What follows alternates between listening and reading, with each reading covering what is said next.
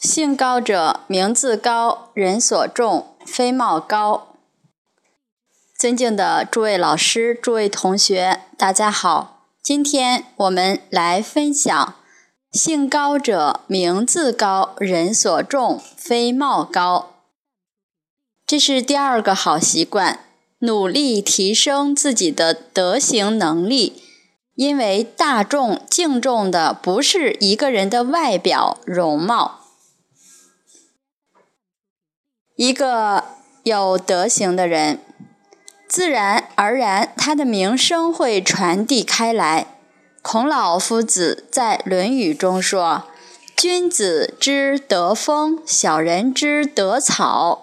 草上之风必焉。”小人是指一般的平民老百姓，草上之风必偃。偃呢是指草低下身来。代表德风一吹过去，所有平民老百姓都会受到教化，都会跟着学习和效法。所以，这些有德行的人一定有真实的道德学问，自然而然会达到桃李不言，下自成蹊的效果。所以，孔夫子在讲学时，各国的很多读书人都来跟夫子学习。《论语》里提到，夫子每天所忧虑的四件事：德之不修，学之不讲，文艺不能喜，不善不能改，是五忧也。夫子每天非常积极地修养自己的德行，他担忧的是空过一天，所以不能得之不修，不能学之不讲。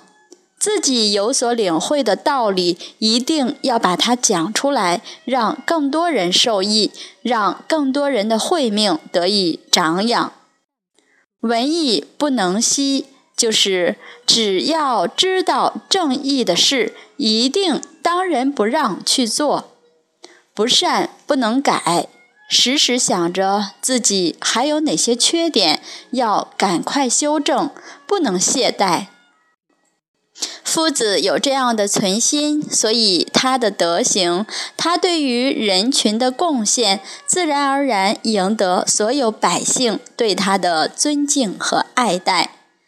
所以。姓高者，名字高，人所重，非貌高，绝非因为他长得很帅，容貌绝对不能让人从心底佩服的。